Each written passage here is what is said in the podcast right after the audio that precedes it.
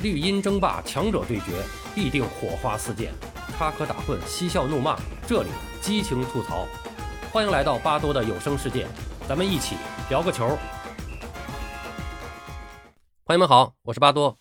老规矩，先说战报。今天凌晨零点，荷兰队在布达佩斯对阵捷克，最终捷克二比零击败荷兰，晋级本届欧洲杯八强。捷克在八强战的对手将是丹麦。凌晨三点迎来焦点之战，比利时一比零取胜葡萄牙，淘汰卫冕冠军之后，比利时将在四分之一决赛迎战意大利队。应该说，荷兰被淘汰是一个不大不小的冷门了。我总说大热死于冷门，什么是热门？当人们都认为他会获胜的时候，他就是热门了，这时候就可能爆冷。其实这是一对矛盾，如果总能猜到，那就不是冷门了。荷兰出局，巴多没有猜到，所以这场比赛应该算是一个小小的冷门了。哈哈。给自己猜错找个理由啊！今天的焦点之战是比利时对葡萄牙，我们的目光都集中在那场了。而这边小小的鼹鼠就在人们普遍不太看好的情况下，掀翻了巨大的风车。其实我们回看一下历史战绩，两支球队此前在国际赛场上总共交手十一次，荷兰队三胜三平五负，成绩处于明显的劣势。两队最近一次交锋，二零一六年欧洲杯预选赛，当时成衣军团二比三不敌对手。而荷兰队无缘上届欧洲杯，正是因为预选赛中两度负于捷克。但在本届欧洲杯的小组赛，荷兰队小组赛三战打入八球，全胜头名出现；捷克队是一胜一平一负，以 D 组第三的身份勉强出现。比赛中上半场进行的波澜不惊，双方互有攻守，但下半场风云突变。第五十四分钟，荷兰中卫德里赫特禁区外防守希克时手球犯规，主裁判向德里赫特出示了黄牌。不过经 VR 介入后，主裁判认定德里赫特是荷兰队的最后一名防守队员，因此改判红牌。荷兰队只能以十人应战。随后，第六十八分钟，捷克发起定位球攻势，赫莱什头球破门，捷克队打破僵局。比赛的第八十分钟，赫莱什又送出助攻，希克轻松推射，希克轻松推射破门，捷克队锁定胜局，送荷兰人回家。下一轮，他们将与丹麦队争夺四强席位。两支小组第三勉强出线的球队将在四分之一决赛相遇。还要决出一个队进入四强，这谁又能想到呢？再来说说焦点战，比利时对葡萄牙。整体比赛给人的感觉和大家赛前预判的差不多。葡萄牙主要还是看 C 罗一个人的发挥，比利时这边看德布劳内、阿扎尔和卢卡库等人的攻击力组合。上半时临近结束前，莫尼耶横传小阿扎尔大禁区外起脚远射，打出了一记精彩绝伦的世界波。比利时一比零领先，最终这个比分保持到了中场。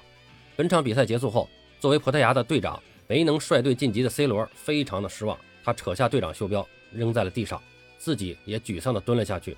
这个画面让人看上去确实不免有些心酸。C 罗在本届赛事上表现是相当不错的，四场比赛总共打进五球，而且还有一记助攻。截至本场比赛结束，还独自领跑本届欧洲杯的射手榜。不出意外的话，C 罗明年肯定会率领葡萄牙队征战2022年卡塔尔世界杯。但对于已经三十六岁的 C 罗来说，这有可能是他最后一次参加欧洲杯了，但他已经留下的一连串记录，恐怕要保持比较长的时间了。C 罗虽然已经三十六岁，但他还在坚持，也让我们一起祝愿他还能够继续在场上踢下去，为大家贡献更加精彩的比赛。感谢 C 罗。说完 C 罗，我们说一下比利时，有一个非常不好的消息：欧冠决赛受伤后刚刚复出的德布劳内，在本场比赛又被铲伤，中途下场，在下一轮比赛中能否复出还是个未知数。这将是比利时能否继续前进的一个胜负手。说到比利时这个国家，在欧洲算是一个相对的小国了，但是他们是一个非常有特点的国家。他们的首都布鲁塞尔被称为欧洲首都，因为这里是欧盟的主要行政机构所在地。欧盟的三个主要机构当中，欧盟委员会、欧盟部长理事会位于布鲁塞尔，另一个重要的机构欧洲议会也在布鲁塞尔有分处。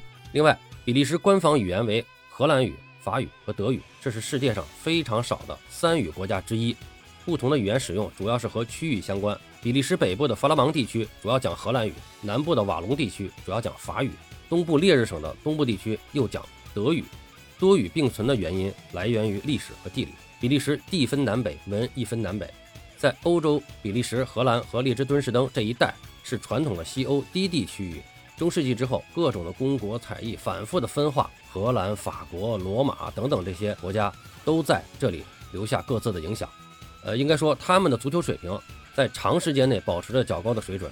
我们都知道，荷兰人被称为无冕之王，其实比利时队更有资格这么说。第一届世界杯他们就有参加，多次在国际足联的排名中位列世界第一。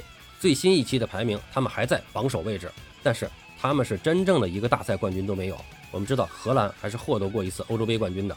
在世界杯上，比利时队曾经两次打进四强，一次是一九八六年世界杯，在半决赛中负于阿根廷那场比赛，马拉多纳再次独中两元，随后进入决赛夺得冠军，比利时成了马拉多纳封神的背景板。在最近的二零一八年世界杯上，他们发挥出色，取得了第三名，半决赛战胜他们的法国队，随后也获得了世界杯冠军。在欧洲杯上，他们曾经在一九八零年获得过亚军，此后最好的成绩就是上届的八强了。而他们的足球水平一直保持着较高的水准，但没能走上巅峰。还有一个重要的原因，这一点和荷兰队有些类似，就是他们的内部时而会发生所谓的内讧问题，队内经常会分派别，影响场上的团队配合。这也是源于刚刚说过的，比利时国内从语言和地域上就是分南北的，人用咱们的俗话说也是分波的，所以他们似乎总绕不开分裂更衣室的话题。欧洲足坛流行一句话。比利时之隐患不在萧墙之内，而在于带头大哥。总之，这次希望他们能走得远一些吧，也希望在下面的比赛中，我们还能看到德布劳内的身影，让我们一起期待吧。好了，今天就说到这儿，巴多聊个球，我们下期再见。